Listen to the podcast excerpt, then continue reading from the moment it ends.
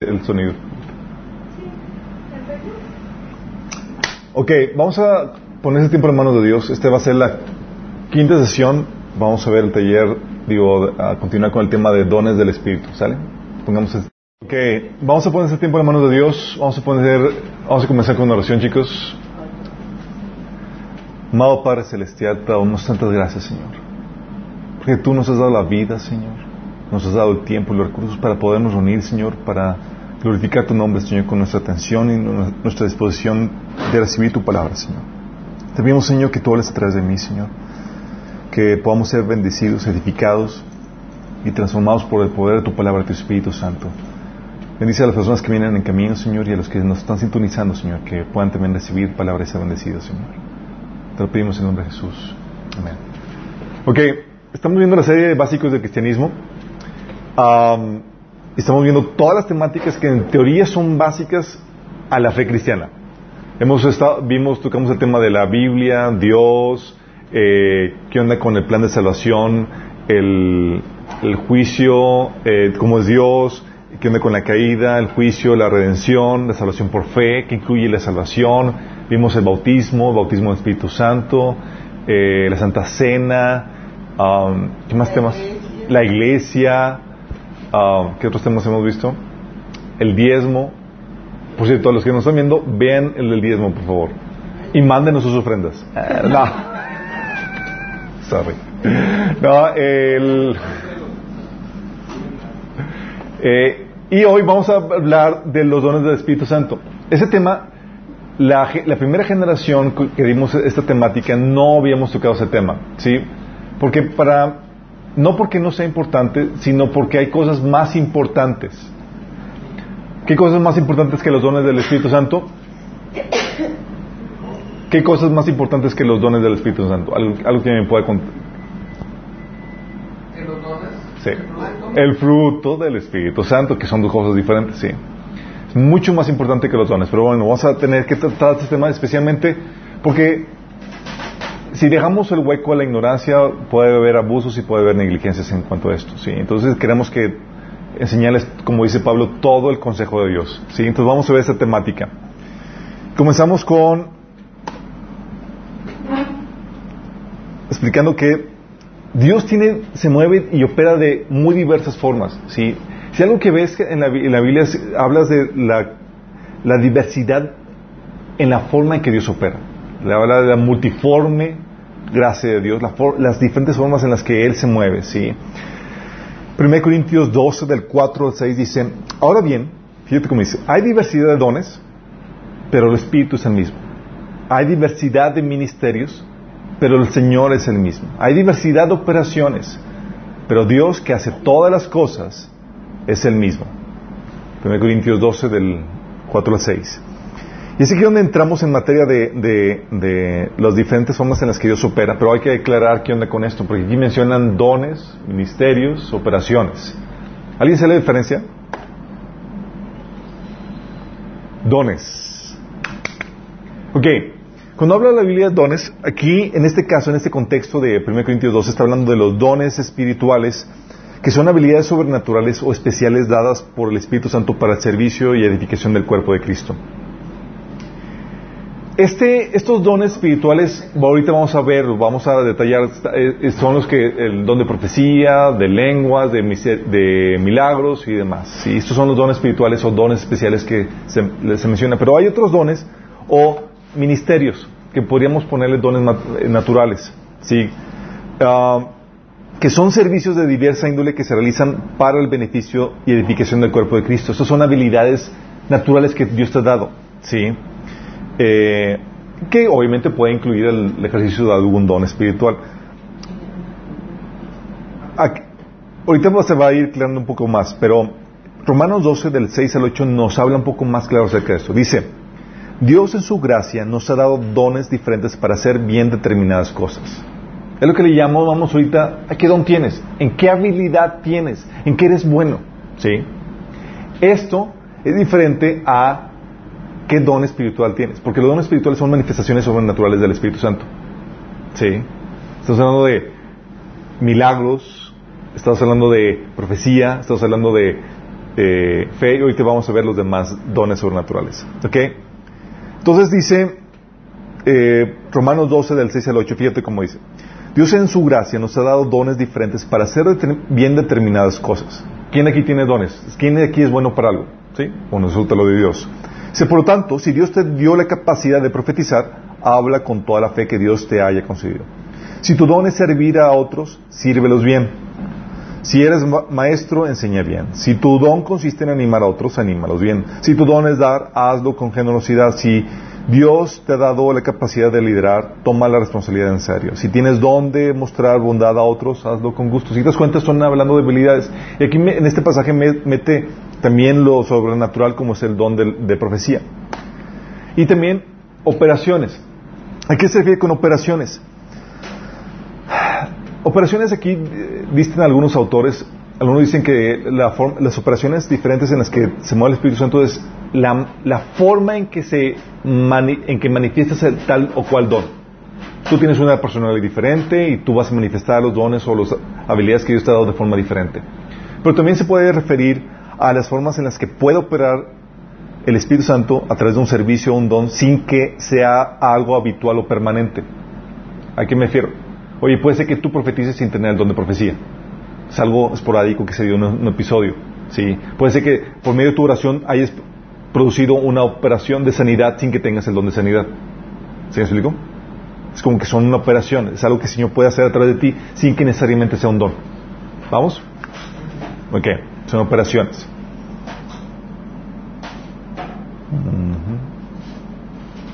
Un quito esto. Ok. Vamos a entrar ahorita a los dones espirituales, que son los dones sobrenaturales, porque es algo de lo que más polémica hay y es algo de lo que más se necesita aclarar. Generalmente entre las iglesias los dones de servicio, como los dones de liderazgo y demás, son fácilmente aceptados y no hay ninguna discrepancia entre las diferentes iglesias. Los dones espirituales, en cambio, son muy polémicos. El inicio de los dones de espirituales, o los dones especiales, están, se da se da con el Pentecostés. Hechos 2 del 1 al 13. Se lo leo. Dice, cuando llegó el día del Pentecostés estaban todos juntos en un mismo lugar. ¿Cuántas gente estaban reunidas? Chicos, ¿alguien se acuerda? 120. 120. Como dato interesante es el número de, de una congregación más grande que se registra en la Biblia. Sí. Es interesante. Entonces cuando llegó el día del Pentecostés estaban todos juntos en el mismo lugar. De repente vino del cielo un ruido como el de una violenta ráfaga de viento y llenó toda la casa donde estaban reunidos. Se les aparecieron entonces unas lenguas como de fuego que se repartieron y se posaron sobre cada uno de ellos. Wow. Todos fueron llenos del Espíritu Santo y comenzaron a hablar en diferentes lenguas según el Espíritu les concedía expresarse. Estaban de, vista, de visita en Jerusalén judíos piadosos procedentes de todas las naciones de la tierra. Al oír el bullizo, se agolparon y quedaron todos pasmados porque cada uno los escuchaba hablar en su propio idioma. ¿Te estás imaginando la escena? Desconcertados y maravillados, decían, ¿no son galileos todos estos que están hablando? ¿Y cómo es que cada uno de nosotros los oye hablar en su lengua materna? Partos, medos, elamitas, habitantes de Mesopotamia y de Judea y de Capodacia, del Ponto y de Asia, de Frigia y de Panfilia, de Egipto y de las regiones de, la, de Libia, cercanas de Sirene, visitantes llegados de Roma, judíos y proselitos, cretenses y árabes, todos por igual los oímos proclamar el nombre eh, en nuestra lengua, las maravillas de Dios. Desconcertados, perplejos, se preguntaban, ¿qué quiere decir esto? Otros se burlaban y decían, lo que pasa es que están borrachos. Ok. Entonces tienes aquí que llega el Espíritu Santo y de repente empiezan a hablar en un idioma que no estudiaron. ¿Ok? No sé con qué, oh, sí como que recibieron el... Y es un idioma, y empezaron a hablar, y, lo que hicieron es que el don de lenguas es como el don de profecía, empiezas a hablar cosas que Dios te da que hables, pero en un idioma que no entiendes. Lo interesante el caso es que estaban hablando idioma, en idiomas que la gente que había eh, venido a Jerusalén en esa, para la conmemoración del Pentecostés Porque déjame decirte que el Pentecostés es una celebración judía y venían de muchas naciones o de muchos judíos de diferentes partes del mundo a celebrarlo. Y estaban ahí en la ciudad y estaban siendo, estaban escuchando hablar en su propio idioma todo eso. ¿Sí? Entonces ahí puedes ver que eh, comenzaron a hablar en diferentes lenguas según el Espíritu les concedía que expresase. Eh, eso te indica que ellos no sabían esos idiomas antes. ¿Ok? Porque mucha gente que dice, es que una lengua es que tienes, si tú estudias inglés vas a tener don de lenguas. No. No es algo estudiado, es un, algo sobrenaturalmente dado por el Espíritu Santo. Ellos no sabían esos idiomas. ¿Sí? Eh, y luego, eh, lo interesante de cómo se manifestó aquí en este, en este primer episodio es que eh, se hizo la trifulca. ¿Sí? Aquel bullizo estaban todos así como que tal fue el desorden y el caos, porque todos estaban hablando al mismo tiempo que escuchabas el bullizo, ¿sí? Y la gente decía, están borrachos. Porque el desorden era un santo desorden que estaba sucediendo ahí, ¿sí? Fíjate cómo estaba sucediendo eso. Ups. A ver, ¿funciona? Ya, excelente. Um, pero, pero, a, a ver, ahí me quedó la duda, aunque no está relevante. Este, la gente escuchaba el idioma de, de, su, de donde venía. Así es. O, había gente específica que tenía esa lengua, que le había sido dado esa, ese lenguaje y por eso lo entendían. No, le fue dado, no sabían y no entendían ese lenguaje. Fue un don dado, sí, no fue como que ah, de repente empezaron a hablar el idioma que ya sabían. Pero era un montón de idiomas. Así es. Pablo dice que es como que un don muy inútil si no hay alguien que te traduzca eso. O sea, alguien que tenga el don de pero, y, pero en este caso eran en este caso los idiomas los lenguas que recibieron eran, idiomas de la, de, la, de, la, gente que está ahí por eso decían cómo es que cada uno de nosotros los oye hablar en su lengua materna o sea eran idiomas reales pero que ellos no sabían que estaban hablando sí pero aparte o sea, les estaba predicando en su idioma. Exactamente, por eso les digo que el don de lenguas es un don que es, eh, es, profecía en, un idioma que no entiendes. ¿Sale? Y este es el cumplimiento, entonces en el Pentecostés es el, el, inicio de esto. Y se ve, ves a, la gente hablando en lenguas y alabando a Dios por la, por la manifestación sobrenatural del Espíritu Santo. Pero es el cumplimiento de una profecía dada al profeta Joel en Hechos capítulo 2, del 17 al 21. ¿Qué se acuerdan lo que dice? No, no se lo voy a leer. Hechos 2. Sí, es, es, una, es, una, referencia a Joel capítulo 2, pero en Hechos 2 lo citan. Dice, en realidad, dice Pedro, lo que pasa es que es lo que anunció el profeta Joel. O sea, el Espíritu Santo vino sobre Pedro y dijo, hey, este es el cumplimiento de la profecía de Joel. Dice, sucederá que en los últimos días, dice Dios, derramaré mi espíritu sobre todo género humano. Los hijos y las hijas de ustedes profetizarán, tendrán visiones, los jóvenes y sueños, eh, los jóvenes, digo, tendrán visiones los jóvenes y sueños los ancianos. En esos días derramaré mi espíritu aún sobre mis, sobre mis siervos y mis siervas y profetizarán. Arriba en el cielo y abajo en la tierra mostraré prodigios, sangre, fuego, nubes de humo. El sol se convertirá en tinieblas y la luna en sangre antes de que llegue el día del Señor, día grande y, es, y es esplendoroso. Ahí ya se brincó, Y todo el que invoque el nombre del Señor será salvo. O sea, ahí cito lo que sucedió y algo postrero. Así es. ¿Por qué? Porque cuando habla aquí que en los últimos tiempos, está citando la profecía, los últimos tiempos abarcan desde la venida de Jesús hasta la segunda venida. Sí, estamos en eso. Entonces, en ese periodo de la segunda venida vas a encontrarte los dones y también las, señales que se mencionan en los, en los astros. ¿sí? Eh, y lo interesante del caso es que aquí es una profecía donde Pedro supo discernir, inspirado por el Espíritu Santo, que era el cumplimiento de Joel. Y a, diferencia del Antiguo Testamento, chicos, porque el Espíritu Santo sí venía en el Antiguo Testamento, ¿se acuerdan cuando vimos, el bautismo del Espíritu Santo? En el Antiguo Testamento, ¿sobre quiénes venía el Espíritu Santo? sobre solamente los escogidos, unos cuantos llamados para posiciones estratégicas en el gobierno o en, el templo o para hacer unas funciones especiales. Fuera de eso, nosotros, la plebe, nomás no nos tocaba nada. ¿Sale? Aquí sí, ¿sabes qué? Aquí es para todos. ¿Sí? Mis siervos y mis siervas van a recibir eso. Es todo género humano. Ya no, ya no sobre unos cuantos personalidades importantes. Y dice que, que mis siervos y mis siervas profetizarán. Eh, y aquí Pedro, aunque no menciona el, espíritu, el don de lenguas, eh, se menciona el de profecía. ¿Sí? Porque el don de lenguas es profecía en otro idioma. Guárdate bien de eso, ¿sale? Entonces por eso Pedro pudo identificar que es el cumplimiento de esa profecía. También no es el cumplimiento solamente de Joel, es el cumplimiento de la profecía de Isaías. Pedro, digo, Pablo dice, hablando del don de lenguas, dice, en la ley está escrito, por medio de gente de lengua extraña y por boca de extranjeros hablaré a este pueblo, pero aún y así me escucharán, dice el Señor. De modo que el hablar en lenguas es una señal no para los creyentes, sino para los incrédulos. Está diciendo que el hecho de que la profecía se dé en otro idioma era una señal para los judíos incrédulos de que las, de que las escrituras estaban cumpliéndose. Sí, y cita el pasaje de Isaías 28 del 11 al 12.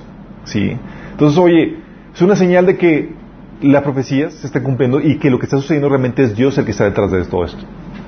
Sí, Pablo sabía que era una señal para ellos. De cierta manera también le, mostraba a los judíos que, el Evangelio no solamente, o la salvación no solamente era para ellos como pueblo, porque entonces para qué le estaba llevando, o sea, traduciendo a, tantos idiomas. Exactamente, sí. Y la explicación de Pablo, es aquí donde entran los, las, lo meticuloso que es Pablo cuando empieza a hablar de los dones espirituales. Fíjate lo que dice en 1 Corintios 12, del 1 al 11. Dice Pablo, en cuanto a los dones espirituales, hermanos, quiero que entiendan bien este asunto. O sea, no quiere que estés ignorante en este asunto. Entonces tenemos que prestar atención.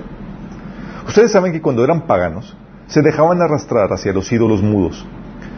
Por, por eso les advierto que nadie que está hablando por el Espíritu de Dios puede maldecir a Jesús, ni nadie puede decir Jesús es el Señor, sino por el Espíritu Santo. Ahora bien, hay diversos dones, pero un mismo espíritu. Hay, diversidad, hay diversas maneras de servir, pero un mismo Señor. Hay diversas funciones, pero es un mismo Dios el que hace todas las cosas en, todos. A cada uno se le ha dado la manifestación especial del Espíritu para el bien de los demás. A unos Dios les da el poder, eh, les da por el Espíritu la palabra de sabiduría. A otros por el mismo Espíritu palabra de conocimiento. A otros fe.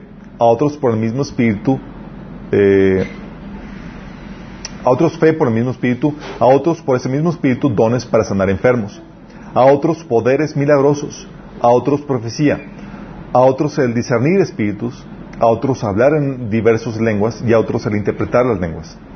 Todo esto lo hace el mismo y único espíritu, quien reparte cada uno según él lo determina.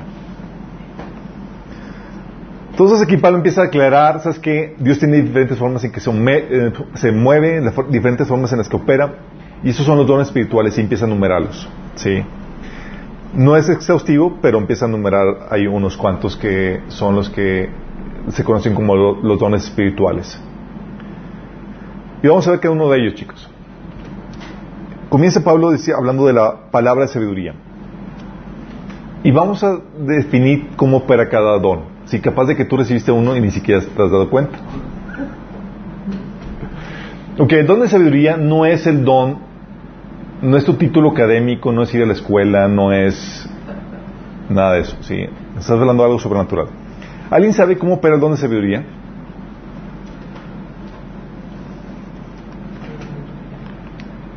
No.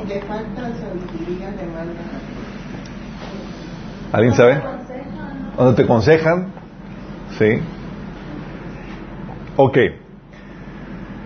El don de sabiduría, chicos, es el discernimiento sobrenatural para resolver o clarificar cosas, conocer propósitos o refutar puntos o presentar argumentos. ¿Sí? Salud sobrenatural. Ahorita vamos a ver algunos ejemplos. Entonces, el discernimiento sobrenatural. Tú puedes ver esto en operación en varios pasajes de la Biblia, para que te des una idea más clara. Tú puedes verlo en el caso cuando llegan con Jesús a probarlo, con respecto a que si hay que dar impuestos o no. Es una pregunta muy engañosa, muy difícil, porque si decía que sí hay que dar impuestos, ya se convertía en un, traidor para eh, los judíos. porque está apoyando a los romanos. Y decía que no, eh, había que dar impuestos, se convertía en un traidor para Roma. Sí, porque estaría promocionando el que, el que no pagan impuestos y era pena de muerte. Cualquiera de los dos era para ponerlo en el punto donde estás entre la espada y la pared y te tengo frito. Porque si apoyas a uno, estás mal, y si apoyas al otro, estás mal. Entonces, ¿qué fue lo que pasó? Vino el don de sabiduría sobre Jesús, que es la operación del Espíritu Santo manifestando esto. Y ese que donde dice eh, que le traigan una moneda y pregunta a Jesús, ¿a quién pertenece la imagen? Y el título grabados en la moneda. A César contestaron. Bien, dijo entonces, den a César lo que pertenece a César y a Dios lo que pertenece a Dios. Con esa respuesta maravillosa, resolvió la problemática. Fue el don de sabiduría operando ahí. Sí. Otro caso que les viene a la mente. Con, la mujer samaritana. No, con la, no, con la otra, la adúltera. La adúltera es otro ejemplo. Sí. Con la samaritana también. Con la samaritana, ¿se acuerdan la, la adúltera cuando dicen el que esté primer, libre de culpa, de pecado, que tire la primera piedra? Fue el don de sabiduría para poder descifrar una, una problemática y poder juzgar sabiamente. El otro caso, tú ves en el Antiguo Testamento a Salomón. Sí. En Primera Reyes 3 del 23 al 27, ¿se acuerdan? Que habían dos prostitutas que, que habían tenido a bebés al mismo tiempo, ¿verdad? Qué raro. Bueno. Y una se le muere y la otra pues le cambia el niño mientras que está dormida el muerto por, por el suyo y, pues, y, las dos estaban reclamando el vivo como el suyo. ¿Y qué fue la vino la dónde sabiduría? ¿Sabes qué? Dicen que es de los dos, mitad para ti, mitad para él.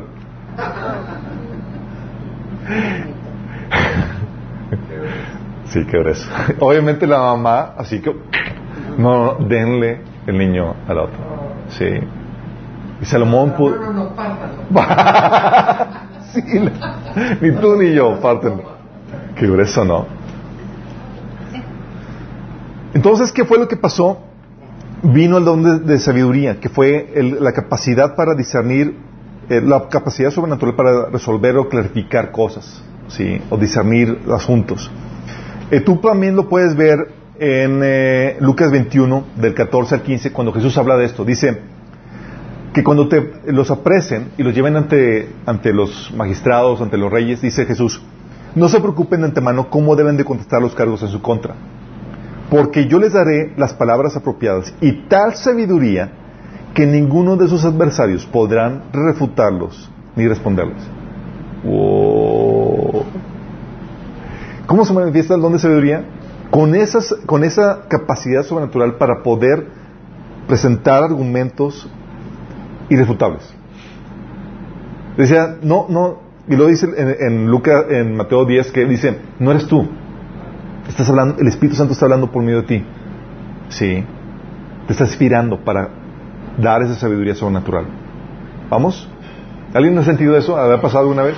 No me refiero a las barras cuando te dice tu mamá que porque llegaste tarde, eso no, eso, no, no.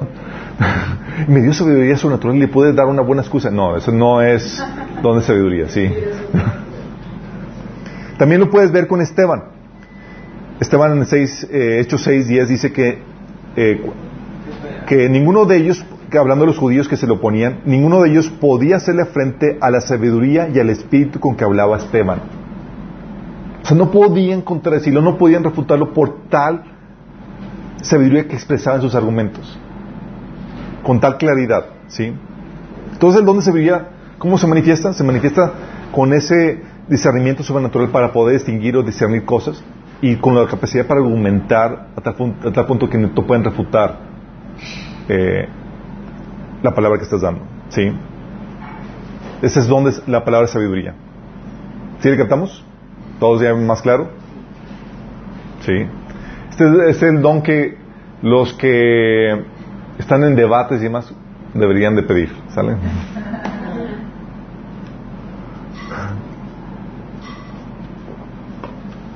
Palabra de conocimiento o don de ciencia. ¿Alguien sabe de qué se trata esto?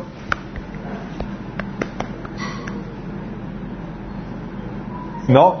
Según yo es cuando una persona quiere como, digo, no quiere, sabe lo que está pasando otra persona o lo que está pensando o si trae una enfermedad de que te duele esta parte de tu cuerpo o así, ¿no? Bingo. Es un, estaba, cuando hablamos de don de ciencia o de conocimiento, estamos hablando de un conocimiento sobrenatural, algo que te ha revelado que sucede en una situación o una persona que tú no tienes forma de saberlo por ti mismo. Sí, o que no lo estudiaste, o que no lo, lo conseguiste por, de forma natural. Un ejemplo de ellos es el caso de Jesús.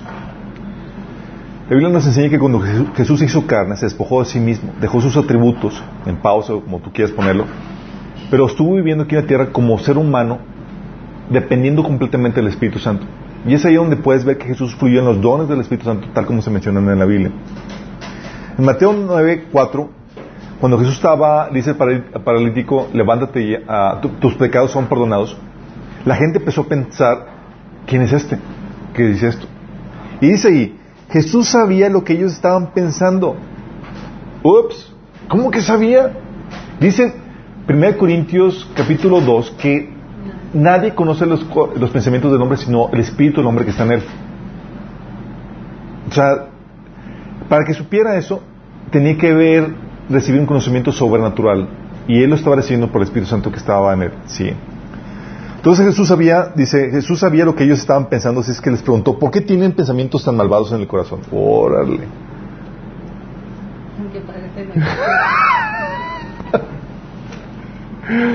Qué grueso, ¿no? Imagínate así como que llegues con alguien en el grupo así de, tengo un don de ciencia, chicos, cuidado con lo que piensan. Oh. Podríamos, podrías llamar intuición, sí, pero es, aquí sabes con certeza de lo que se trata. Así es. Exactamente. Ah, otro pasaje, por ejemplo, ¿te acuerdan en Hechos 2 del 3 al 4?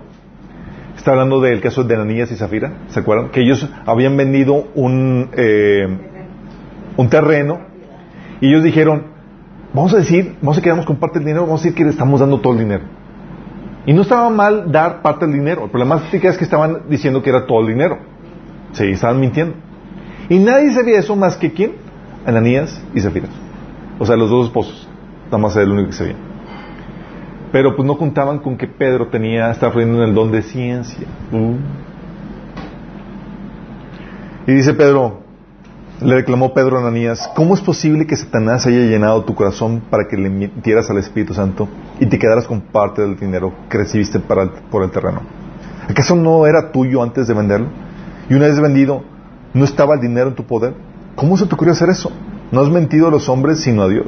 Imagínate que te pesquen en esa mentira. O sea, el don de ciencia, chicos, es un don muchísimos. O sea, te puede, te saque los trapitos al sol, imagínate. Sí. El otro caso, por ejemplo, de don de ciencia eh, se da con eh, este Eliseo. ¿Se acuerdan el, siervo de Eliseo que se llamaba Giesi? ¿Se acuerdan cuando Naamán había sido sanado? Y le dijo, oye, tengo aquí vestiduras y dinero y demás, ¿qué, te doy? ¿Cuánto me cobraste por el milagrito? Y dice, no, nada de eso. Sí. Y Eliseo dijo, no, hombre, este, mi, hermano, mi amo se vio, se vio lento. Y Giesi, siendo de Monterrey, dijo, a cobrar. Y fue a pedirle a las espaldas del profeta eso, y el profeta dice, no estaba yo ahí mientras que tú estabas haciendo eso. Y lo supo que había pasado, incluso el diálogo, ¿sí? Eso lo pueden ver en 2 Reyes 5 de 26. O el caso de Daniel. ¿Había la forma en que Daniel pudiera saber por sí mismo el sueño de Nabucodonosor? Y le fue revelado. Bueno, estaba fluyendo en el don de ciencia, es conocimiento sobrenatural, ¿sí? No, ese es don, de interpretación. Don de interpretación de sueños.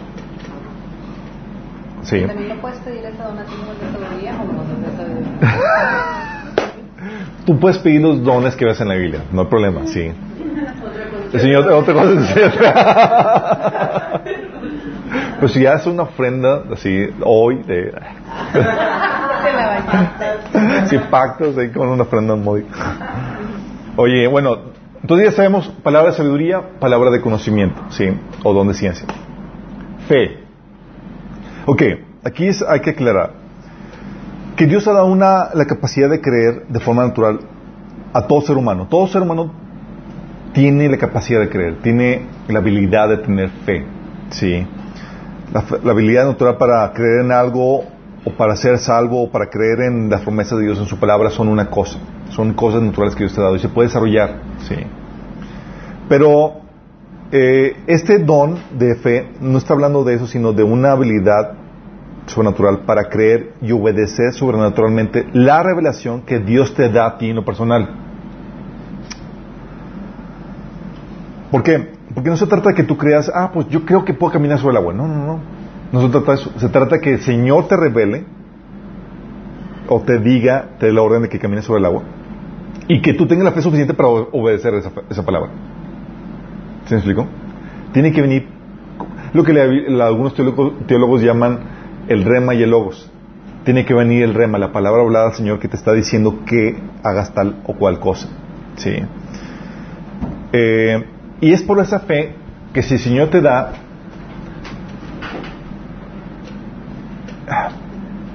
esta fe, el don de fe va acompañado por, entonces por el escuchar la voz de Dios en tu espíritu y la capacidad para creer en lo que el Señor te está diciendo. Te voy a poner un caso en donde no se dio. Por ejemplo, tienes en Mateo 14, del 16 al 17, Jesús le dijo a los discípulos, no tienen necesidad de irse a la multitud que estaba ahí presente con ellos. Denles ustedes de comer. Era, oye, Dios me está dando la instrucción de que le des de comer, estoy diciendo la palabra, actúo en eso. Los discípulos, ellos dijeron, no tenemos de aquí sino cinco peces y dos panes, o sea, imposible. Sí. Entonces el don de fe opera es, recibes la palabra, la instrucción, que suena disparatada, pero tienes la capacidad de creer en esa palabra. Entonces va acompañado de escuchar con el, la capacidad de creer en esa, en esa palabra que Dios te está dando. ¿Sí? Y por eso, con esa fe, cuando Dios te da esa palabra, puedes hacer lo que sea, porque el Señor es el que está hablando. No es tu fe la que mueve montañas, es la fe en la palabra de Dios, porque la fe viene por el oír y el oír por la palabra de Dios. Por eso dice 1 Corintios 13, 2, dice, tengo fe que logra trasladar montañas. ¿Por qué? Porque el Señor te da, te dice, oye, vas a mover la, tal montaña. Si tienes la fe en eso, se va a suceder. ¿Sabes qué eso ha sucedido?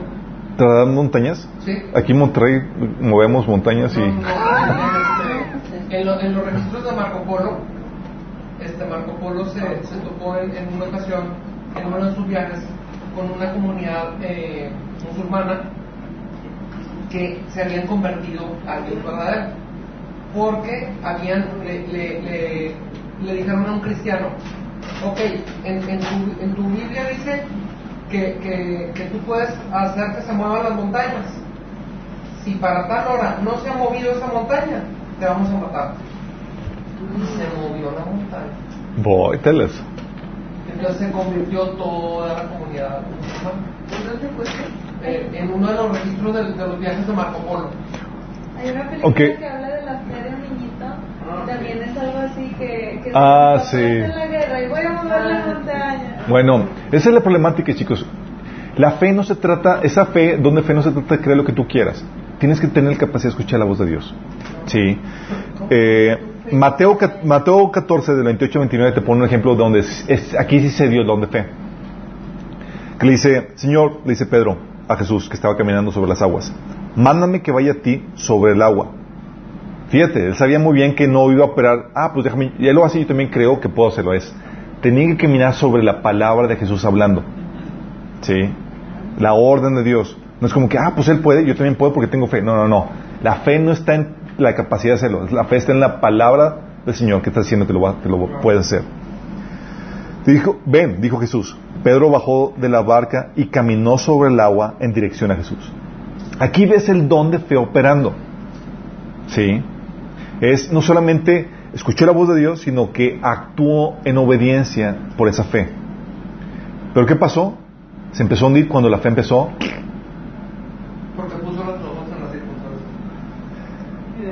Pedro bajó de la barca y caminó sobre el agua en dirección a Jesús. Pero al sentir el viento fuerte tuvo miedo y comenzó a hundirse. Jesús le reclamó, ¿por qué dudaste? Sí. ¿Por qué? Porque el don de fe así opera. Así te encuentras muchas historias de, misioneros y demás que el Señor dice, el Señor les lo dice, vas a ir, eh, vas a hacer tal viaje. Si no tengo dinero, vas a ir a tal, a, tal aerolínea y te van a, vas a entrar. yo, ah, pues, si tú y yo nos, nos dijeran eso, tú, y yo diríamos, pues no voy, ¿cómo que es eso? Digo, ¿cómo que voy a llegar sin dinero, sin boleto y me van a subir? sí. Ah,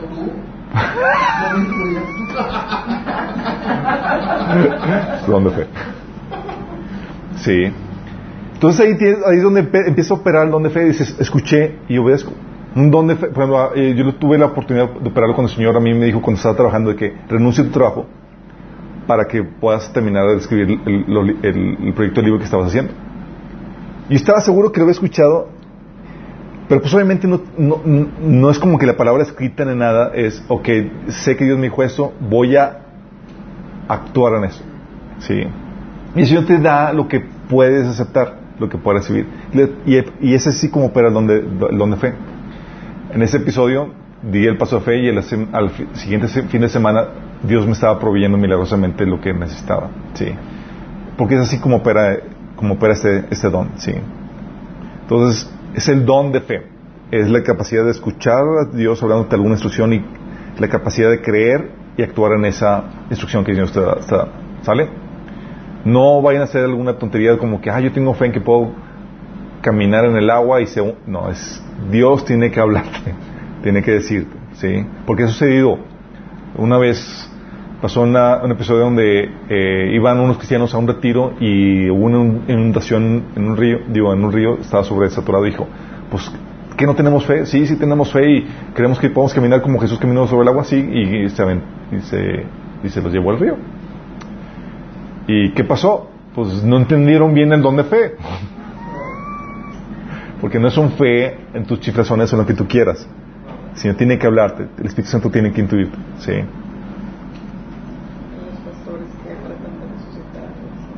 O pastores que tratan de resucitar a muertos y el Señor nos ha dicho, etcétera, sí. ¿Qué es el don de fe? ¿Ya les quedó un poco más, un poco más claro? ¿Don de sanidad? Bueno, eso ya no se necesita mucha eh, explicación, estamos más familiarizados con eso, estás hablando de la operación de sanidad sobrenatural, no está hablando por medicamentos, está hablando de operación de sanidad por la oración y forma milagrosa. ¿sí? Dios sana por medio de procesos y por medio de medicamentos y los doctores sí lo hacen. Él el que da la sabiduría para eso. Pero también sana por medio de milagros, sí. ¿Lo hace siempre? No.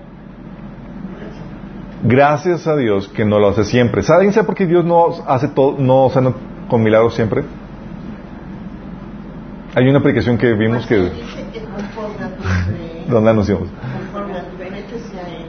Dios no sana, sí, es, pero Dios no sana siempre con milagros porque Dios está interesado en que se desarrolle tu conocimiento, sí, a que pongas a trabajar la habilidad de, de, intelectual. Pero bueno, eso es otra cosa. Entonces, el don de sanidad el don de sanidad puede venir juntamente con el don de fe. Si escuches a Dios diciendo, ¿sabes qué? Voy a, quiero sanar a tal persona, ve y ora por tal persona. Sí, tú puedes ver eso, por ejemplo, en el caso de, Pedro con Tabita, ¿se acuerdan de, Dorcas? Perdón. Hechos 4.40 que dice, Pedro hizo lo que todos salían del cuarto. ¿Y qué hizo? ¿Inmediatamente le el cuerpo? No. Dijo, se puso de rodillas y oró. Porque, porque si tenía que estar seguro de que el Señor le estaba dando la instrucción de ir a resucitar a esa persona. No era, cualquier milagrito, estás consciente. Se volviéndose de la muerte le dijo, Tabita, levántate. Y abrió los ojos y al ver, al ver a Pedro se incorporó. Entonces Pedro oró antes para saber si era lo que era su voluntad o no hacer eso. Tenía que recibir esa revelación. Otro caso tú lo puedes ver con Ananías. ¿Se acuerdan de Ananías? No el que el que murió, sino el, que oró por Saúl, por Pablo. Dios le dice, Ananías, quiero que vayas por Pablo que está en tal calle y ores por él para que reciba la sanidad. Estaba recibiendo la, revelación de que fuera a hacer eso. ¿sí? Y luego va con Pedro y dice, hermano Saulo, Señor que se, te apareció en el camino por donde venías, me ha enviado para que recibas la vista. Órale, y ora por él. ¿Sí? Don por revelación está acompañado con el don de fe. Oye, te dice Señor, ve y ora por tal, por tal persona porque quiero sanar. Ah, Estás actuando en ese, ¿sí? También puede venir por oración, chicos. ¿Cómo que por oración? Es decir, Dios no te habló, es esa, eh, lo que acabamos de los ejemplos que les di, es, el Señor te dice que quieres sanar y obedezcas y actúes en fe en tal, situación. Pero hay veces donde no te dices nada del Señor y simplemente tú le pides al Señor que te sane. sí. Como el caso de Hechos 28 del 8 al 4, sí. Que Pedro, digo que Pablo oró por el eh, eh, el, el administrador de, la, de, la, isla donde fueron a, naufragar, dice, el padre de Publio estaba en, estaba en cama, enfermo con fiebre y se entera. Pablo entró a verlo y después de orar le impuso las manos y lo sanó. ¿Sí? Está hablando de la oración, de la sanidad por oración. Santiago 5, del 14 al 15, es, lo que menciona. Dice que la oración de fe sanará al enfermo y el Señor lo levantará. Está hablando de orar para sanidad. ¿Sí? Pero hay otra sanidad, chicos, en donde no solamente viene por porque el Señor te dice que vayas y ores o que porque se lo pides, sino porque el Señor se mueve con libertad y empieza a sanar al ton y son. Así tal cual. Tienes el caso de Hechos 5 del 15 al 16 donde dice que, hablando de Pedro, dice, era tal la multitud de hombres y mujeres que estaban cerca de los enfermos, eh, que se acaban los enfermos y a las, a las plazas y los ponían en colchonetas y camillas para que al pasar Pedro, por lo menos su sombra cayera sobre alguno de ellos. Fíjate, aquí Pedro no oraba, no sanaba, simplemente iba pasando por ahí, rumbo a sus... Y la sombra de Pedro, ay de ellos, y imagínate, bien nublado, chin. Pero era la fe de. Eso iba a decir, es que depende de la fe, porque la fe que le tocó el manto al Señor. Exactamente. Pero aquí estás viendo que Pedro no estaba orando, Aquí ves a Pedro que no estaba imponiendo manos, ni estaba, ah, Dios me dijo, no, él simplemente estaba moviéndose y el Espíritu Santo con libertad estaba sanando por medio de él. A los que tenían sí, fe. a los que, los que tenían fe, obviamente, sí. Sí, también... Eh, pues es que a veces, a veces es la fe de la gente, o sea, no es del enfermo, sino el que lo lleva. Sí, pero también hay veces donde hay reuniones, por ejemplo, hay reuniones en donde, por ejemplo, hay una persona que en la que se le mueve el Espíritu Santo muy fuerte, tú vas a la reunión, hay una eh, reunión de iglesia y demás, y no oró por ti ni nada, nada más Dios te sanó. ¿Cómo estuvo? Sí. Son don de sanidad, pero que operó por el mover del Espíritu Santo, que opera a través de él sin necesidad de orar, sin necesidad de hacer nada al respecto. Tienes otro caso, por ejemplo, el de, el de Pablo con los pañuelos. Dice que Dios hacía milagros extraordinarios por medio de Pablo a tal grado que los enfermos le llevaban pañuelos y delantales que había tocado el cuerpo de Pablo y quedaban sanos de sus enfermedades. A ver, ¿cómo estuvo que los pañuelos y delantales habían tocado? sí, con que nada más con tocar a Pablo y lo llevaran con, con los enfermos y sanaban. Imagínate. Sí, sí, no, no, no. No, pero en un programa de radio yo le hermano que decía vamos a orar por, por ustedes por sanidad, pongan una prenda sobre el radio. No, la que se sanaba. Sí, Dios puede hacer eso, nada más que hay que, hay que, hay que ser, hay que ser, ¿qué puedo decirles? Nada más tengamos en mente que... No te dice seriedad con lo que ellas, con esa fe. Claro, aquí estamos hablando que el Señor tiene la libertad para operar de muchas diversas formas, pero quiero que entiendan que el, el don de sanidad opera no necesariamente tú orando y poniendo manos, ¿sí? no necesariamente tú estás escuchando, sino que tú nada más, con estando ahí, con tu misma presencia, puede Dios traer la sanidad en el ambiente. ¿Sí? ¿Dónde milagros? Aquí estamos hablando de sucesos sobrenaturales realizados por el Espíritu a través de sus siervos. Sucesos sobrenaturales. Típicamente van acompañados con el don de fe, pero no siempre. ¿Qué milagros se les, viene a la mente? La multiplicación de la multiplicación de los panes. Es un milagro tradicional. Así donde Jesús llega y multiplica, oye, cinco, cinco planos. Lázaro podemos encajarlo dentro de la sanidad, sí. Ah, caminar sobre el agua. Caminar sobre el agua. Está muy grave. y no, ya no, ya no latía su corazón. Oye. Oye. Claro, de hecho ambos son milagros, sanidad milagrosas, digamos, pero aquí encajan dentro de las que no son, encajan eh, en la sanidad. Cuando para la tormenta, cuando camina sobre el agua, cuando cambia el agua en vino, Cuando se abren Sí. los mares. O cuando el Espíritu Santo teletransporta a Felipe, ¿se acuerdan? Felipe Hechos del 39 al 40 que dice que cuando subió subieron del agua, el eunuco que había sido bautizado, el Espíritu Santo se llevó de repente a Felipe. El eunuco se volvió, no volvió a verlo, pero siguió alegre su camino. En cuanto Felipe apareció en Azoto. Así como que, ¿qué onda, chicos? Sí. Un agujero de gusano. Mandé. Un agujero de gusano. Por un agujero de gusano.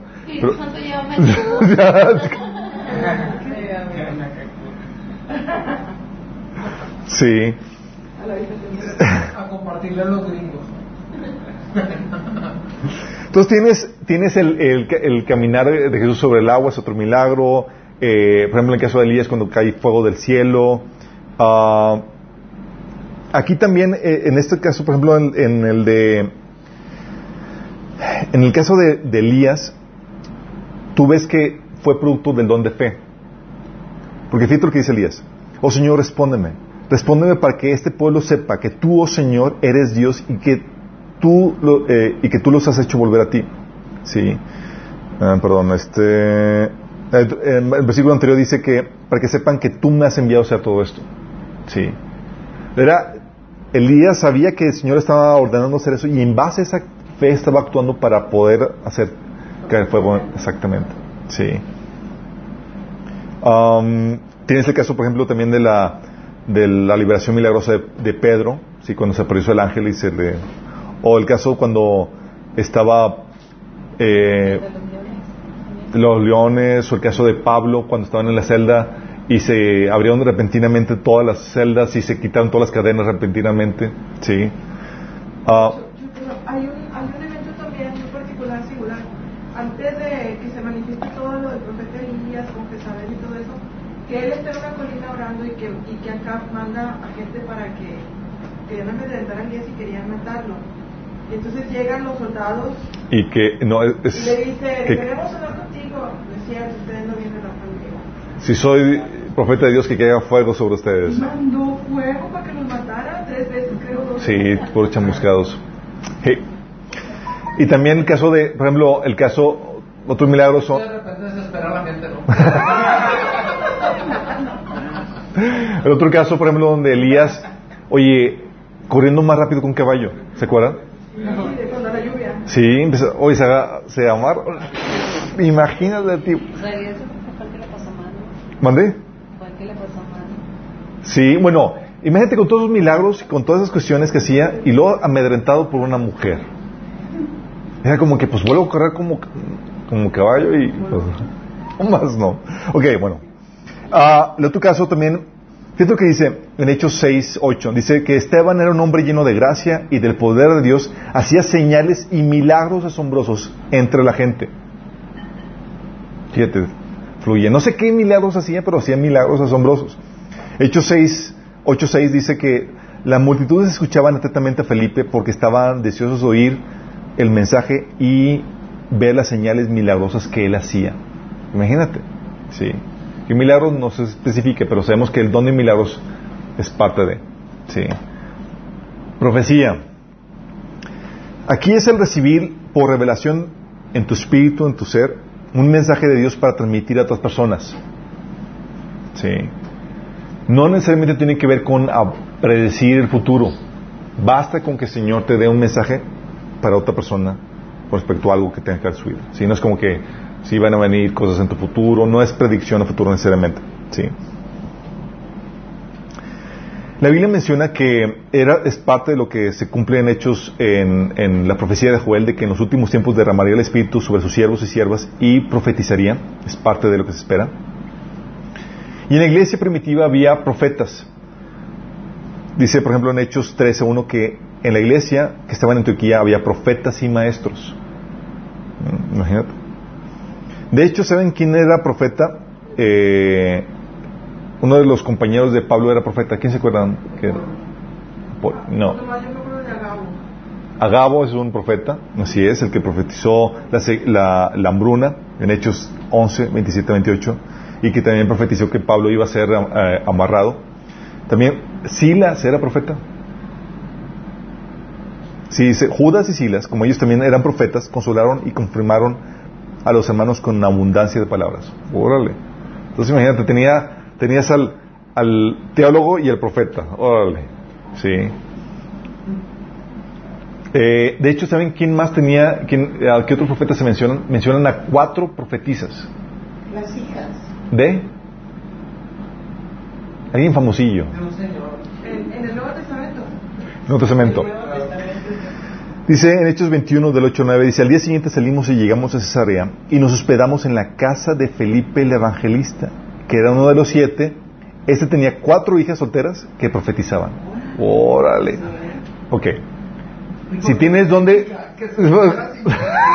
No tiene nada que ver el hecho de que si tienes el don de profecía, recibes el don de, de eso. No, no, no. Es...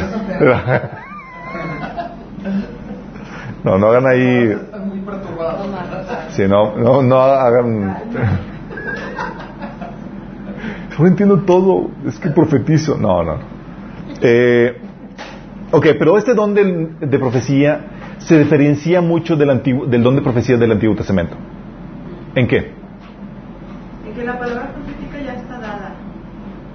Y que toda profecía. O sea, que ya me puedes aumentar a, lo- a la palabra profética que ya se, ya se, ya se cumplió, y que ya está sellada. Y e- esta profecía es una profecía más individual. Es una profecía más individual y es imperfecta. ¿También la anterior era imperfecta? No, porque la, la profecía del Antiguo Testamento es la que, la que desarrolló el canon del Antiguo Testamento. Sí, pero decía, eh, eh, decía si el profeta no se cumple la palabra, Sí, pero me refiero con los profetas del Antiguo Testamento. Sí. ¿Dice en el Antiguo Testamento? Sí, no, pero me hablando de los profetas que escribieron el Antiguo Testamento. ¿Qué se diferencia los profetas del Antiguo Testamento que escribieron el Antiguo Testamento con los profetas del Nuevo Testamento? Que su palabra no tiene el mismo nivel de autoridad. La palabra profética de los, de los profetas del Nuevo Testamento sí se cuestiona, sí se juzga, sí se discierne, porque es imperfecta. Sí, puede tener errores, puede tener detalles. Te voy a poner un ejemplo. No precisamente la- los que- ejemplos que se mencionan en la Biblia. O sea, te refieres a el profetizar actualmente. el profetizar actualmente. O sea, en el Antiguo Testamento, cuando el profeta decía, así dice el Señor, era, así dice el Señor, y no lo cuestionas. Sí.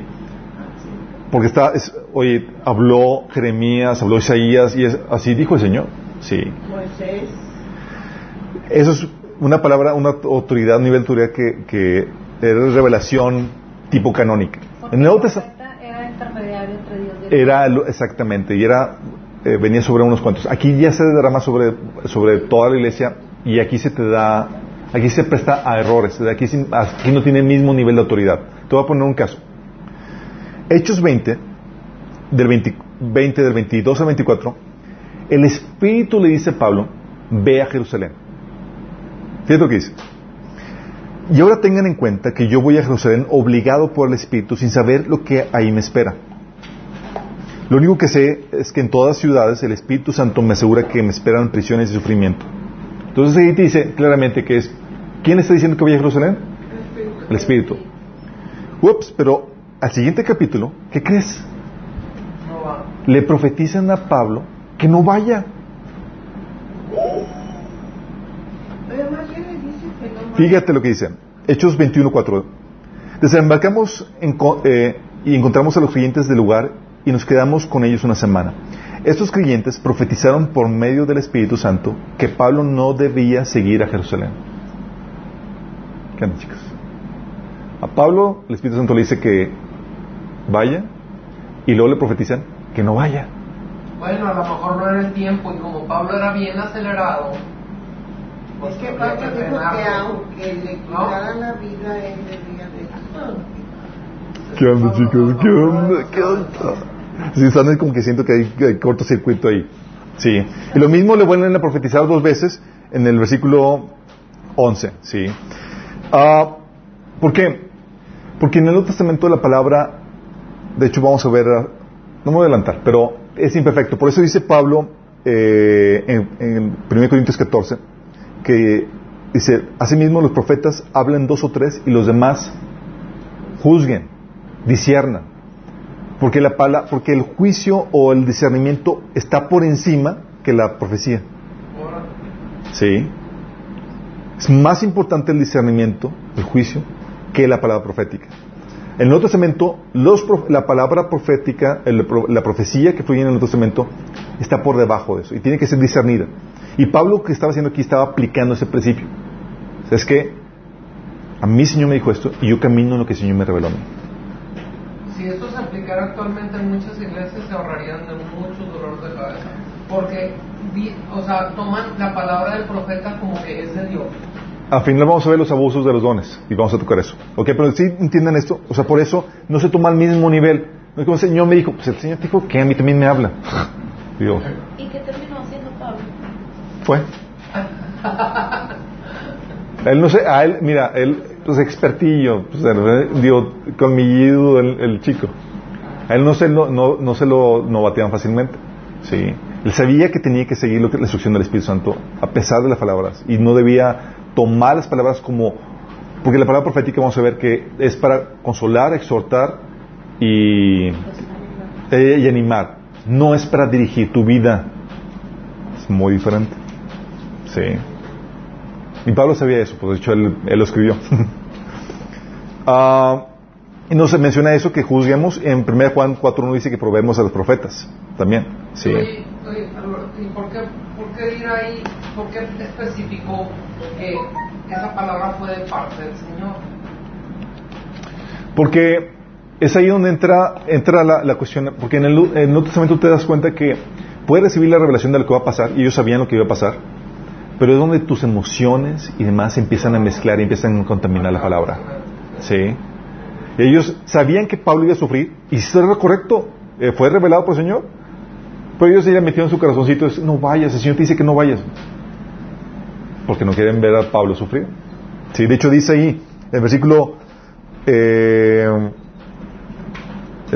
más adelante dice, cuando oímos la palabra, todos, todos, tanto nosotros como los creyentes del lugar, suplicamos a Pablo que no fuera. Estaba el corazón involucrado ahí, por eso se presta a confusiones, se presta, se presta a contaminación y por eso debe ser discernida. ¿Sí? ¿Vamos? Eh, el otro don, discernimiento del espíritu. ¿Este don alguien lo ha utilizado? ¿Sabe de qué se trata? Sí. Este, ¿Se acuerdan que les platiqué? Bueno, mejor lo cuento al final. Ok. Según yo, es cuando dices, o sea, cuando una persona puede saber lo que el espíritu que está influenciando a otra persona para hablar o decir. Bingo. ¿Dónde? ¿Cuántos demonios tiene la persona? ¿Cuántos demonios tiene? es la capacidad de ver o detectar el espíritu que está operando en tal o cual persona, o situación, o lugar. Así como que si llega así, oh my goodness, aquí hay. Sí. Ah. que no hay gatos encerrados, hay demonios. Sí. Porque te corren. No, porque, así fue el ambiente, de hecho. Uh, contrario al discernimiento natural, chicos, que podemos desarrollar todos por conocimiento de la Biblia, de las circunstancias y demás, aquí eh, el discernimiento tal vez no tengas información, pero sientes que hay algo mal. Hay gato encerrado. Aquí sientes, ah, aquí hay algo, sí, algo turbio. Lo puedes ver con Jesús, con Pedro, cuando lo reprende y dice, apártate de mí, Satanás, porque puede discernir que el espíritu que estaba operando en Pedro en ese momento era Satanás mismo. ¿Se acuerdan? En, Mateo 16, de 22 al 23. O puedes verlo también cuando Pedro reprende a Simón, ¿se acuerdas? Que le dice, veo que estás en camino de amargura y esclavitud de pecado. O sea, apenas lo que va a conocer, ¿qué onda? Pues ni conoces. Estoy diciendo el espíritu que está en ti. Sí. O, eh, o segunda Pedro, o segunda Corintios 11, del 3 al, al 15, donde habla Pablo discerniendo a las personas que estaban yendo a predicar a la iglesia de Corintios, dice, tales individuos son falsos apóstoles, obreros estafadores que se disfrazan de apóstoles de Cristo. Y no es de extrañar, ya que el Satanás mismo se disfraza de ángel de luz. Por eso no es de sorprenderse que sus siervos se disfracen de servidores de justicia. Su fin corresponderá a lo que merecen sus acciones. Pero también disiernes personas, disiernes eh, mensajes, como el de Jesús con Pedro, pero también puedes discernir ministerios. ¿sí? Ah, Dice Hechos 16, 16, por ejemplo. Y eso es muy importante porque habla de, del episodio donde Pablo se topa con una persona que tenía el demonio de adivinación. Pero luego aquí lo puso medio engañoso porque resulta que ese demonio de adivinación le estaba ayudando a ellos a evangelizar. Fíjate lo que dice. Tú dices, ¿es de Dios o no es de Dios? ¿O qué onda? pues a lo mejor tiene una profecía. Y eso es muy problemático porque hay en las iglesias personas con demonio de adivinación que se hace pasar como profecía. Fíjate que dice. En cierto día, cuando íbamos al lugar de oración, nos encontramos a una joven esclava que tenía un espíritu que le permitía adivinar el futuro. Por medio de la adivinación ganaba mucho dinero para sus amos. Ella seguía a Pablo y también al resto de, nosotros, de nosotros gritando, estos hombres son siervos del Dios Altísimo y han venido para decirles cómo ser salvos. ¿Les estaba ayudando no a evangelizar, sí o no? Sí, ¿verdad? No sabía de qué partido. No sabía qué bando era. que hasta eso decía. Estaba desubicado, qué onda. Pero que, fíjate a tal punto el engaño. Dice, oye, pues está hablando, está, está ayudándome a evangelizar. Pero Pablo lo reprende y le dice, no digas nada. O sea, Pablo le dice que no Pablo le dice, dice, la libera. Sí, dice, esto mismo sucedió día tras día hasta que Pablo se exasperó de tal manera que se dio la vuelta y le dijo al demonio que estaba dentro de la joven, te ordeno en el nombre de Jesucristo que salgas de ella. Y la chica, y se le saca. Y al instante el demonio le dejó. Este, este está aplicando Pablo el don de, discernimiento.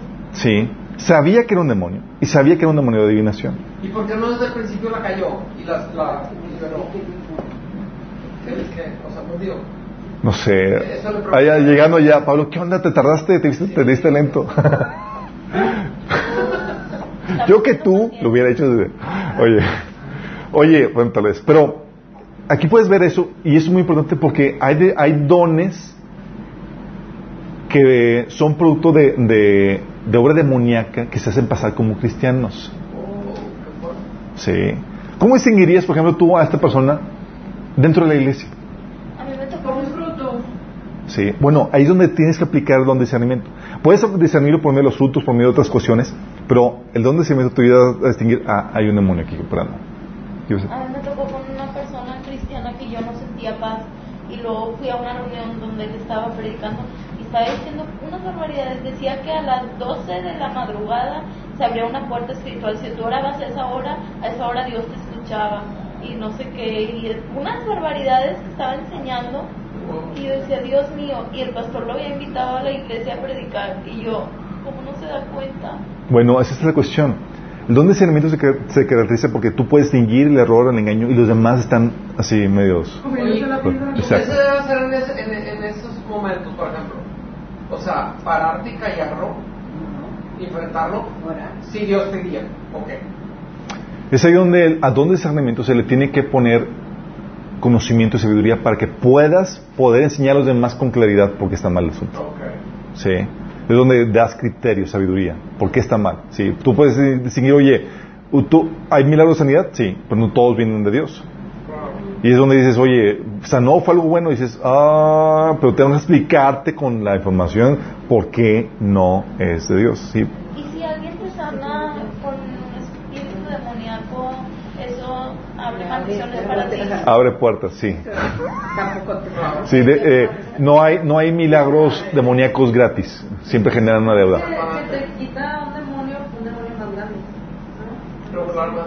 Que te quita un demonio, un demonio más grande. ¿no? Machuchito. si alguien te quiere sacar un demonio con otro demonio, pues va a meter a uno.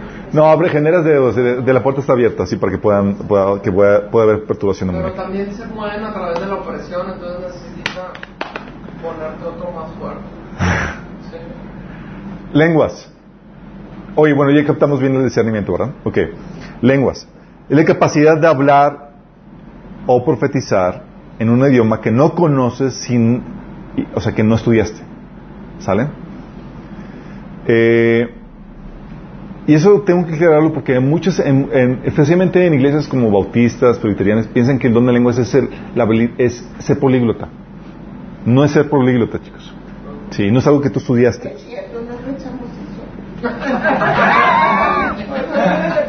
Digo en muchas, no todas. Digo en muchas, no en todas, ¿ok? Sí. Sí, ok, va. Dice, es un idioma que no conoces. 1 Corintios 14, 13, 14, fíjate lo que dice. Por esta razón, el que habla en lenguas pide en oración el don de interpretar lo que diga. Porque si yo oro en lenguas, mi espíritu ora, pero mi entendimiento no se beneficia en nada. Fíjate lo que está haciendo. Estás hablando, estás hablando una lengua que tu entendimiento nomás no sabe. Pero tu espíritu. Pero tu espíritu sí. Sí. ¿Sí te das cuenta de lo raro del don? ¿Alguien aquí habla en lenguas? Sí. Ah, es una bendición, de verdad. Cuando andas todo atorado, Sí. Sí, exactamente. Luego dice, por ejemplo, otro pasaje que habla, que dice, 1 Corintios 14, 2, dice, porque el que habla en lenguas no habla a los demás, sino a Dios. En realidad nadie le entiende lo que dice, pues habla misterios en el Espíritu. Fíjate. Sí. 1 Corintios 14, 15 dice, ¿qué debo hacer entonces? Pues orar en el Espíritu, pero también en el entendimiento. Si no hay distinción entre orar en el Espíritu es una cosa y orar en el entendimiento es, probablemente, sí. Cantar en el Espíritu, pero también en el entendimiento. Sí. Estas, estas, eh, estas lenguas, chicos, son, pueden ser humanas o pueden ser angelicales. Sí. 1 Corintios 13, 1 te aclara que hay lenguas humanas y lenguas angelicales. ¿Qué idioma hablan los, los ángeles? Angelicales. No sé cuántos idiomas angelicales haya, pero hay idiomas angelicales. ¿Ok? 1 Corintios 14, 10 dice, tantas clases de idiomas hay seguramente en el mundo y ninguno de ellos quiere ser significado, hablando de que tú puedes hablar montón de lenguas y dialectos en el mundo o puede ser angelical. Sí. De hecho, ha tocado testimonios de personas que hablan en lenguas y resulta que eh, eh, una estaba hablando en hebreo y hay una persona que entendía hebreo y te encuentras testimonios de personas que entendían hoy en día eh, lo que estaban hablando sin que ellos sepan el idioma. Sí. Uh, tiene ese caso de Hechos 2 cuando estaban hablando en lenguas, resulta que lo que estaban hablando eran de los idiomas que había alrededor. Sí. Estaban hablando de idiomas terrenales. Uh, y cuando idiomas angelicales, ahí sí nadie les entiende en esta tierra. Pues obviamente no son de este mundo. 1 Corintios 14, 2 dice, porque el que habla en lenguas no habla a los demás, sino a Dios. En realidad nadie lo entiende, entiende lo que dice. Pues habla misterios en el Espíritu, hablando de, esos tipos de idiomas, sí. Y el don de lenguas es, ¿sabes qué? Para edificación personal. O sea, si tú hablas en lenguas, te edificas a ti mismo. Dice, el que habla en lenguas se edifica a sí mismo. 1 Corintios 14, 4. Y es solamente de edificación a la iglesia cuando hay interpretación. Entonces es ahí como opera como si fuera don de profecía. Tú hablas en lenguas y hay alguien que está traduciendo lo que estás diciendo. Eso te lo encuentras en 1 Corintios capítulo 14, del 11 al, 27. ¿Sí? Y el último es el don de interpretación de lenguas, chicos, que es la habilidad sobrenatural para entender otro idioma sin haberlo estudiado. ¿Sí? Idioma, lengua, dialecto, como quieras poner. ¿sí? 1 Corintios 14, 13 dice que el que habla en lengua extraña pide en oración poderla interpretar. Tú puedes interpretarla. Sí. Fíjate, fíjate bien aquí como dice pide en oración. Dice métese en una escuela para estudiar el idioma para saber. No, porque hay gente que piensa que son algo estudiado. 1 Corintios 14, 5 dice que el que profetiza aventaja al que habla en lenguas, a menos que ese también interprete para que la iglesia reciba edificación. Presbiterianos creen que el hablar en lenguas es manifestación de, que tienes el bautismo del Espíritu Santo, pero verdad que no es cierto. No, O sea, no necesariamente tienes que hablar en lenguas. Vamos a ver estas cuestiones. Si, si tienes el don de lenguas, fuiste bautizado por el Espíritu Santo. Eso es. pero, no, no significa que no hayas, exactamente. Ok. Propósito de estos dones, chicos. ¿Qué se imaginan? Edificación. Edificación de la iglesia. Dice 1 Corintios 14, 2, por eso ustedes, ya que tanto ambicionan dones espirituales, procuren estos, que estos abunden para la edificación de la iglesia. ¿Sí? Más adelante dice, ¿qué concluiremos, hermanos? Que cuando se reúnen cada uno puede tener himno, enseñanza, revelación, mensaje en lenguas, una interpretación. Todo debe hacerse para edificación de la iglesia. Es edificación del cuerpo, chicos. Sí. Pero también es para tu edificación individual, como habíamos leído, que el que habla en lenguas se edifica a sí mismo. Pero también, chicos, como herramienta evangelística. Sí. Aunque sabemos que lo que Abraham dijo que suficiente testimonio tienen con la, escritura para que la gente crea, Dios aún decide, aún así, apoyar la gente, el testimonio de las escrituras del Evangelio con milagros y señales. Hechos 4, 29 al 30 dice, ahora Señor, toma en cuenta las sus amenazas y concede a tus siervos el proclamar tu palabra sin temor alguno. Por eso extiende tu mano para sanar y hacer señales y prodigios mediante el nombre de tu santo siervo Jesús. O el caso de Felipe, en Hechos 8.6, que dice, al oír a Felipe y ver las señales milagrosas que realizaba, mucha gente se reunía y todos prestaban atención.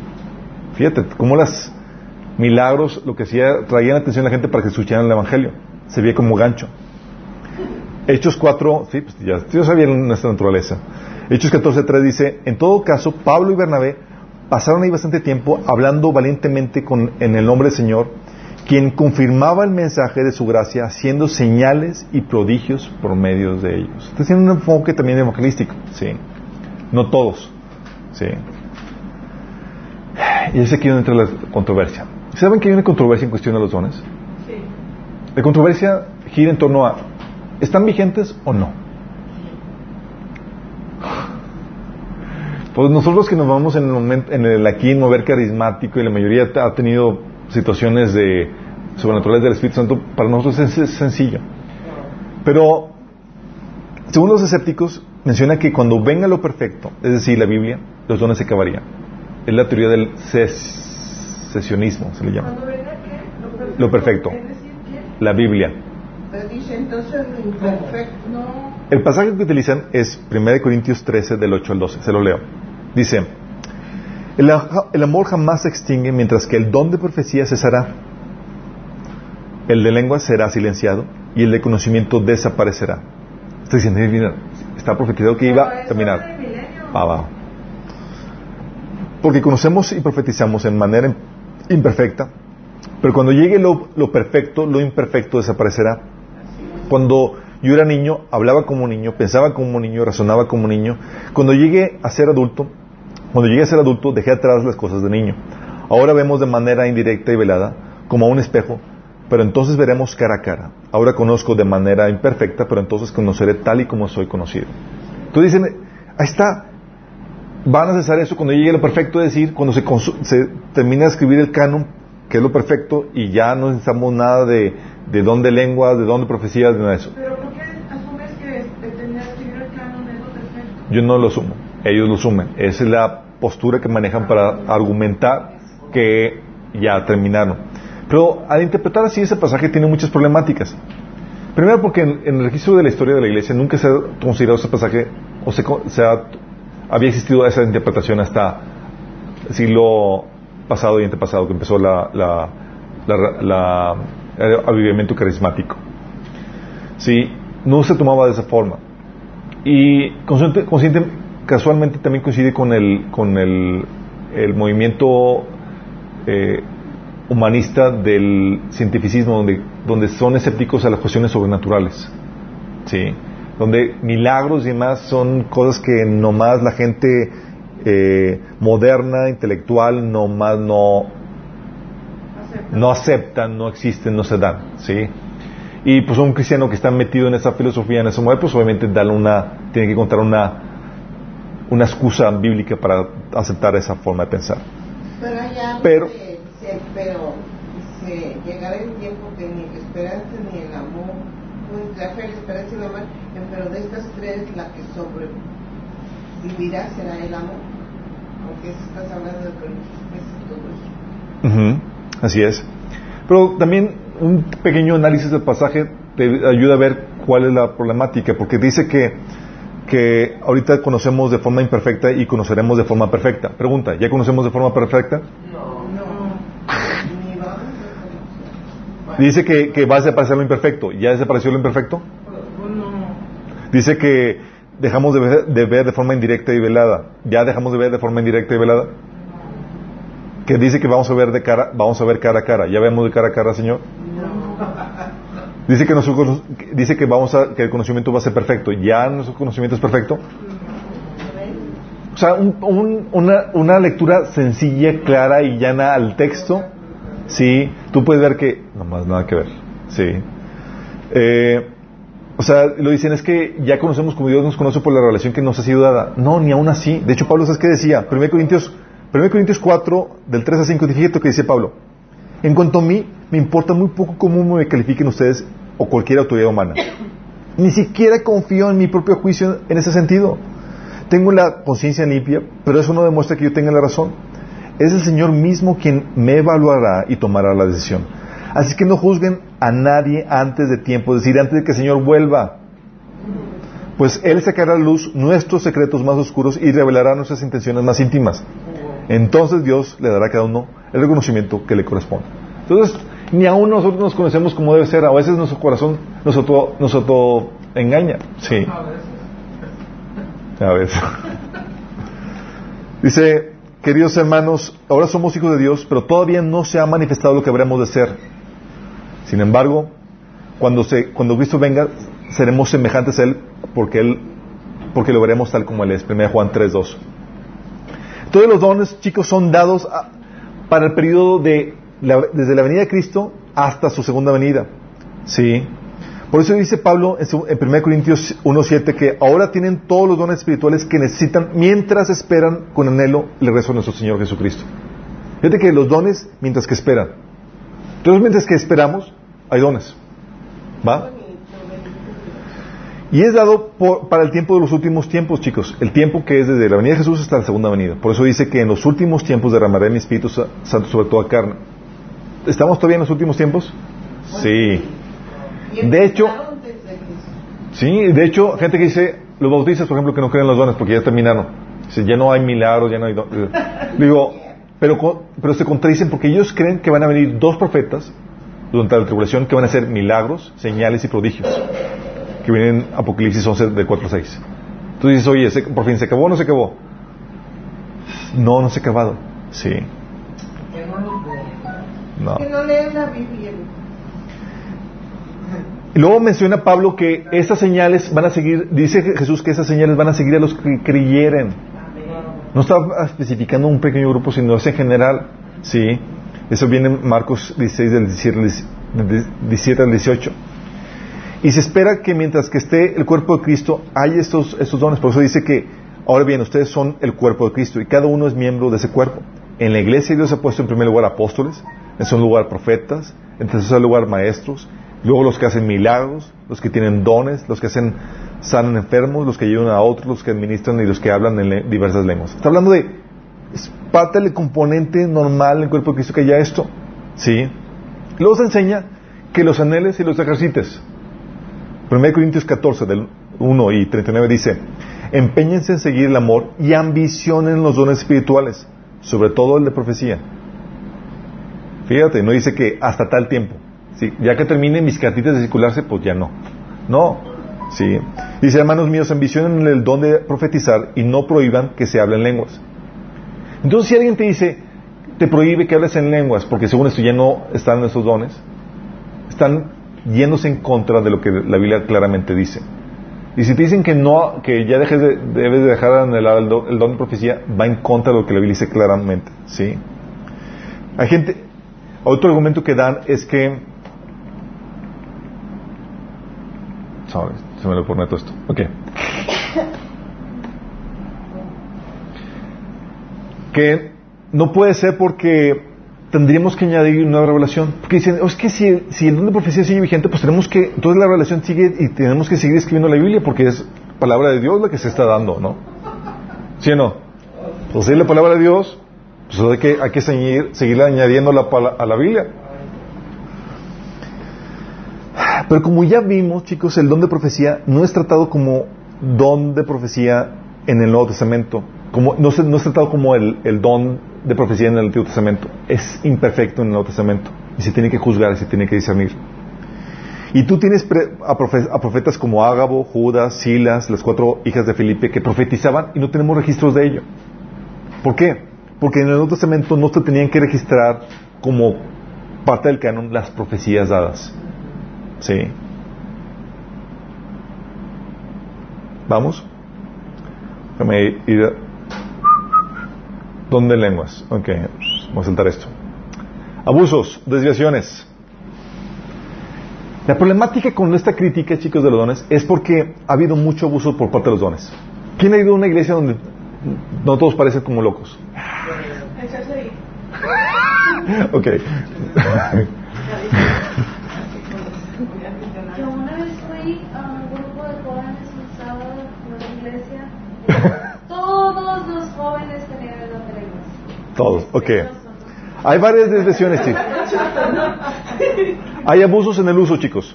Sí, por eso empieza a, mal venderse el don, ¿sí? empiezan a, desecharlo por causa de estos abusos. Un, un abuso es que la gente hablando a la iglesia en lenguas, o sea, dirigiéndose en lenguas a la iglesia. En Corintios es lo que hacían, llegaban, se paraban, tengo una palabra del Señor, y empezaron a hablar en lenguas, y todos. Sonó bien chido, pues muy espiritual la persona y le aplaudían. Y Pablo dice en 1 Corintios 14, del 23 al 28, que si no, o sea, de nada sirve que yo hable en lengua ustedes si no entienden. Y pone la regla que si no hay don de, interpretación, que te quedes calladito. Y dice, dice, si no hay intérprete, que guarde silencio en la iglesia y cada uno hable, hable para qué, para sí mismo y para Dios. Porque me ha tocado gente que dice, eh, te escuché hablando en lenguas. Ya violaste el No, no, no, estoy hablando para mí mismo y para Dios. Sí. Sí, la problemática era cuando, ah, sí, la problemática era cuando te dirigías a la iglesia hablando en lenguas, que por más así tonto que parezca, es lo que hacían. Sí. Y era nada más como chof de, ah, estoy, déjame hablarles alguna, y empezaban todos. Sí. Se sentían muy santos. Se sentían muy santos. Entonces era un, un abuso que se daba. Sí. Y entonces cuando vas a hablar a la iglesia, supone que hay un orden en ese sentido. Y si vas a hablar en lenguas, a la iglesia, a los demás, o públicamente tiene que ser con interpretación. Profetas. Estaba que se levantaba un profeta y el otro sentía una palabra y lo interrumpía, se levantaba y empezaba a interrumpirlo y otro y empezaban todos o dos al mismo tiempo, varios ahí y había un caos total en el don de profecía. Y Pablo pone la regla en 1 Corintios 14, 23, 29 al 31, que dos o tres personas profeticen y que los demás se evalúen lo que se dice. Pero si alguien está profetizando y otra persona recibe una revelación del Señor, el que está hablando debe callarse. De esta manera, todos los que profetizan tendrán su turno para hablar uno después de otro, para que todos aprendan y sean alentados. O sea, ordenadamente, chicos, no caóticamente. El otro abuso, no juzgaban la palabra profética. Recibí la palabra, Señor me dijo, ah, pues el Señor me dijo, pues tengo que hacerlo. No, mi chavo. Dice, así mismo los profetas hablan dos o tres y los demás juzguen. Es decir, puede venir la palabra contaminada, así como le sucedió con Pablo. No vayas, Pablo, el Señor me dijo que no vayas. A mí me dijo otra cosa. Sí. El otro abuso era la manipulación con la palabra profética. Como lo, querían, lo que querían hacer con Pablo. Sí, querían manipularlo con palabra profética. 1 Corintios 14.3 dice, pero el que profetiza, ah, dice, habla a los hombres para qué? Para edificación, exhortación y consolación. Son los tres propósitos. No es para dirección. Me ha tocado personas que llegan con don de profecía a una iglesia y le dicen, ¿sabes qué? Usted, el Señor me dice que ustedes dos no, son, no deben ser novios. Y la pareja así, y a punto de casarse. Anillo dado y toda la cosa. Y el profeta dijo que no son el uno para el otro. ¿Qué haces? Llamero, ¿no? Lo, agarramos si fueras tu novio, sí, te lo, ahorita vas a ver. Ahorita, dice, si te encuentras a tu novia así asustada, dices, no te preocupes, ahorita lo soluciona. Entonces nos va a dar otra palabra. Pero si pasan esos abusos, o llega la palabra, el profeta, y eso seguido es real, se suena chusco, pero dice, llega con la, con la, con la chica y dice, el Señor me dijo que tú, que tú vas a ser mi esposa. Ay, y la chica dice... Y de casualidad está bonita, ¿verdad? No, de casualidad. Y la chica dice, déjame ir a decirle a mi esposa a ver qué dice.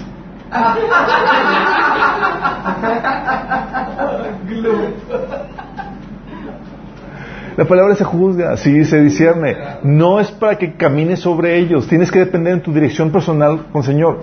Hay un pasaje en el Antiguo Testamento donde llega el profeta Dice, el Señor le dijo al profeta, ve, dame una profecía contra tal rey y te regresas por un camino y no te quedes. Y no te, no comas ahí, no nada, te regresas. Y llega otro profeta, le dice, el Señor me dijo que siempre sí te quedaras. Ah, sí. Ah, pues bueno, me quedo. Y Dios trajo juicio y lo mató ahí. Sí.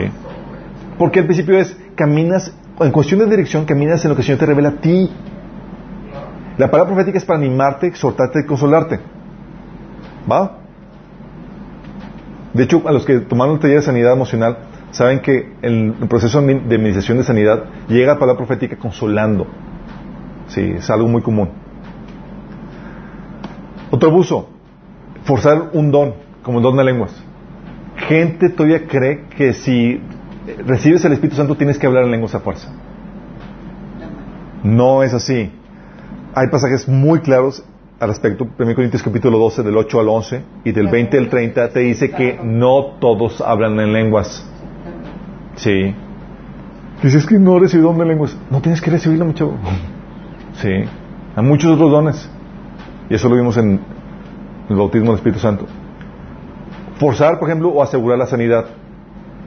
Es que si tienes el don de lenguas, debes sanar siempre. Wrong. Sí. No tiene que ser así. Pablo fluye con el don de sanidad de lengua, de sanidad de, fluye con el don de sanidad, sí. Y tenía un aguijón en la carne que no podía quitarse, que era un problema de enfermedad. O con su, su, discípulo Timoteo le dice, ¿sabes que toma vino? Porque tienes muchas enfermedades y no más que oro, nomás no se te quita. sí, no tiene que forzarse la sanidad.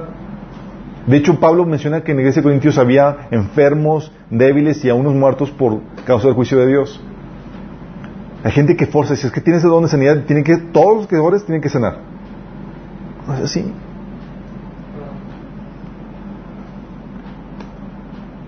O piensan que el, el recibir el don espiritual es evidencia de salvación.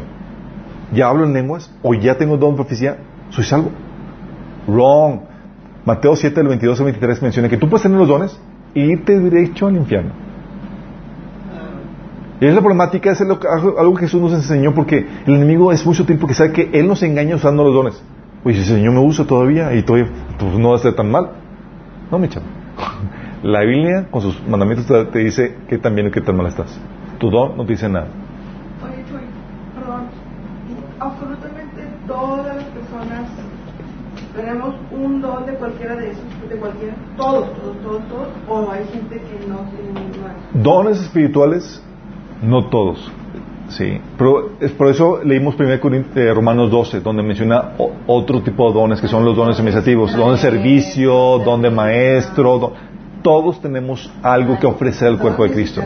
Sí, eso sí, pero esos son los sobrenaturales los que causan controversia, digo, estos no, los, los que estamos viendo ahorita. Sí. La otra problemática con los dones, o el otro, es que piensan que son evidencia de madurez o de que eres mejor cristiano. Wrong. La iglesia de Corintios abundando en dones y eran niños inmaduros, carnales. ¿Sí? Y Pablo menciona, les menciona en 1 Corintios 12 que tenían que, que, ir a un mejor camino que era el del amor, que es el carácter. El fruto del Espíritu Santo es más importante que el don. ¿Va? Y los otros abusos que causan problemáticas son las copias satánicas. ¿Por qué? Porque hay lenguas satánicas, chicos. Así como hay personas que hablan en lenguas, hay personas satánicas y personas en cultismo, personas no cristianas que hablan en lenguas también y no es por el Espíritu Santo de Dios. No, eso es por la práctica que hemos visto. Sí. Entonces, y no, te, no debes soñarte porque Dios hace milagros. Sí. ¿Satanás hace milagros? También. Dios da conocimiento, don de ciencia. ¿Satanás también lo da? También da. Entonces, puede darse, Satanás imita. Si no te debes impresionar que haya don de lenguas satánico. Y ha tocado en iglesias donde la persona está hablando y, llega con descendimiento de espíritu y dice, esta persona está maldiciendo en lenguas. Y tienen que liberar a la persona. Sí, fuerte. Sí. Don de conocimiento o profecía, ¿cómo lo distingues con digo, está su, su contraparte demoníaca como el don de adivinación. Oye, como todos los programas que salen a, como a las 11 de la noche en este multimedios, o sea, son puros brujos. Y tienen un montón de figuras feas. Y te dicen, habla, o sea, y suena el teléfono. Eh, ah, amigo, lo que pasa, amigo, hermano. Sí. Lo que pasa es que a ti tu esposa te está poniendo los cuernos. Y no sé qué, no sé qué, no sé qué, no sé qué. Y, y, y- y lo por todo es que es real, porque el espíritu demoníaco está revelando la información. Así como la, la, que, adivin- a la que adivinaba, en hechos, estaba diciendo cosas correctas de que eran siervos de Dios que anunciaban el mensaje de salvación. Sí, puede ser real y todo eso, pero, ¿qué crees? Es satánico, demoníaco. Y, y le habla como si fueran cristianos. Y Dios te bendiga y que no sé qué. Por la de don, don de adivinación, ¿se podía pasar un poco como cristiana? Claro. Sí, hoy me está apoyando a evangelizar. ¿Dónde milagros? Bueno, también, ¿qué crees? Hay milagros demoníacos. Eso lo vimos en el taller de perturbación y posesión demoníaca. Cómo distinguir milagros de Dios y milagros de Satanás. Hay sanidades divinas y hay sanidades demoníacas. Sí. Por esto, chicos, es muy complejo. Yo una vez platicando en una iglesia bautista me decían, es que no puede ser que, que, que el don de lenguas, porque yo he encontrado personas no cristianas que hablan en lenguas y, y, le digo, digo, sí, lo sé. Y dice que es que hay lenguas demoníacas y se queda en shock. Dice, en serio, no me considero eso. Pues considéralo. Porque para él era como personas no cristianas hablaban en lenguas, significa que era una farsa lo que los cristianos tenían. Sí. Recuerdo fue una iglesia bautista, yo no sabía que no querían los dones de lenguas. Entonces estamos estudiando, teniendo un estudio y que me, y que dicen, no, pues que los dones que existieron y demás y que ya no se dan. Y ¿cómo que no se dan? Pues yo hablo en lenguas. Y todos ahí, ¡ah! me dio el estudio con puros bautistas y todos se quedaron en shock. Y digo, sí, mira, empezó a hablar en lenguas ahí enfrente de todo el mundo y todos así. no sabía que, el efecto que iba a ocasionar, pero.